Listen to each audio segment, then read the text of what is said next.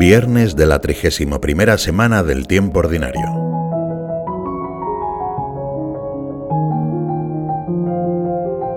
En la parábola que cuenta hoy el Señor en el Evangelio, el administrador infiel aprovecha su despido inminente para renegociar las deudas, y así será admitido después en otros negocios. Toma tu recibo. Aprisa, siéntate y escribe cincuenta, dice a sus deudores. La persona sagaz prevé y previene las cosas. Jesús en esa parábola alaba a ese siervo que se ha adelantado. Nos anima a tener con las cosas de su Padre al menos la misma sagacidad de quienes solo miran por sus negocios. El administrador infiel ha sido astuto y ha calculado minuciosamente qué era lo que más le convenía. Ha sabido prever lo que podía faltarle en el futuro. Ante tal astucia mundana, nosotros estamos llamados a responder con la astucia cristiana, que es un don del Espíritu Santo. A Él queremos pedirle que infunda en nuestras inteligencias la creatividad y la decisión para hacer reales estos deseos del Señor. San Agustín al comentar este pasaje se pregunta, mirando a qué vida tomó precauciones aquel mayordomo. Y si él se preocupó por la vida que tiene un fin, ¿tú no te preocuparás por tu vida eterna? Lógicamente Jesús no espera de sus discípulos la deslealtad de este administrador. Desea que nuestra implicación y compromiso con su misión divina sean inteligentes, que pongamos en juego todos nuestros dones y talentos. No quiere que su reino en nosotros sea algo impuesto desde fuera, sino que verdaderamente lo queramos, que descubramos que allí está nuestra felicidad. Nos gustaría que todo lo que es de Dios sea a la vez nuestro. Queremos parecernos mucho más a su Hijo que al administrador de la parábola. Amar es no albergar más que un solo pensamiento, vivir para la persona amada, decía San José María.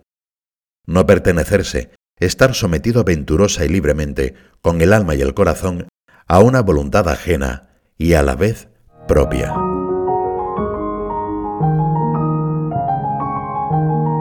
En la cima del Calvario hay un pobre ladrón que ha visto cómo el saco donde guardaba todos sus botines ha terminado por romperse. Se conforma con su suerte y se lo hace ver a su compañero, que no para de quejarse. Nosotros estamos aquí justamente, porque recibimos lo merecido por lo que hemos hecho.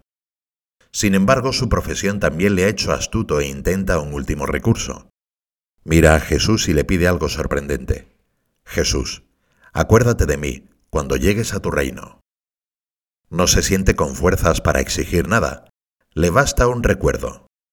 Quizá intuye que si lo consigue, no estará solo allá donde la muerte le lleve.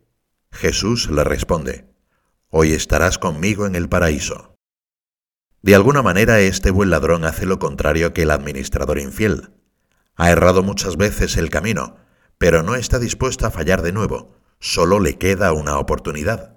Jesús conoce lo más profundo de sus deseos y los cumple con creces. Con Jesús es mejor ir de frente y sin rodeos. Un aspecto de la luz que nos guía en el camino de la fe es también la santa astucia, se trata de esa sagacidad espiritual que nos permite reconocer los peligros y evitarlos. Los magos supieron usar esta luz de astucia cuando de regreso a su tierra decidieron no pasar por el palacio tenebroso de Herodes, sino marchar por otro camino. No queremos ser ingenuos y pensar que no existen peligros, que somos inexpugnables. Sabemos del atractivo de palacios como el de Herodes. Intuimos que el ladrón habrá sufrido una dolorosa conversión interior, sin embargo, la sagacidad nos ayuda a buscar refugio donde nada puede alejarnos de nuestro amor. Nos impulsa a no quedarnos en silencio ante Jesús, sino a manifestarle sin rodeos lo que tenemos en el fondo del alma. En nuestra relación con Dios, no podemos olvidar el consejo de San Pablo. No os engañéis, de Dios nadie se burla, porque lo que uno siembra eso recogerá. El que siembra en su carne, de la carne cosechará corrupción, y el que siembra en el Espíritu, del Espíritu cosechará la vida eterna. Con Dios siempre merece la pena la sinceridad plena y la sencillez total, pues conoce lo más íntimo de nosotros mismos. Estas virtudes no son fáciles, ya que en ocasiones suponen reconocernos vulnerables o equivocados. Sin embargo, los frutos de este sano realismo, de esa franqueza con Dios, son inmediatos.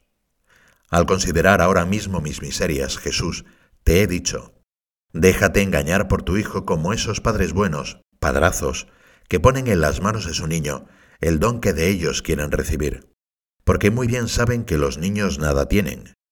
Y qué alborozo el del padre y el del hijo, aunque los dos estén en el secreto. Quien se acerca así, no pide lo que merece, sino que ha abandonado esa lógica y no tiene reparos en pedir con una ambición santa. San José María afirmaba que podemos aprender de los niños a tratar así a Dios. Cuando trabajaba con niños, aprendí de ellos lo que he llamado vida de infancia. Aprendí de ellos, de su sencillez, de su inocencia, de su candor, de contemplar que pedían la luna y que había que dársela. Yo tenía que pedirle a Dios la luna. Dios mío, la luna. Jesús no sabe qué hacer con la astucia calculadora, con la crueldad de corazones fríos, con la hermosura vistosa pero hueca. Nuestro Señor estima la alegría de un corazón mozo, el paso sencillo, la voz sin falsete, los ojos limpios, el oído atento a su palabra de cariño.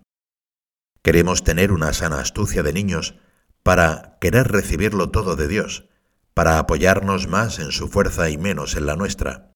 En esta tarea nos acompaña María, que nos muestra el buen camino para recorrerlo con sagacidad.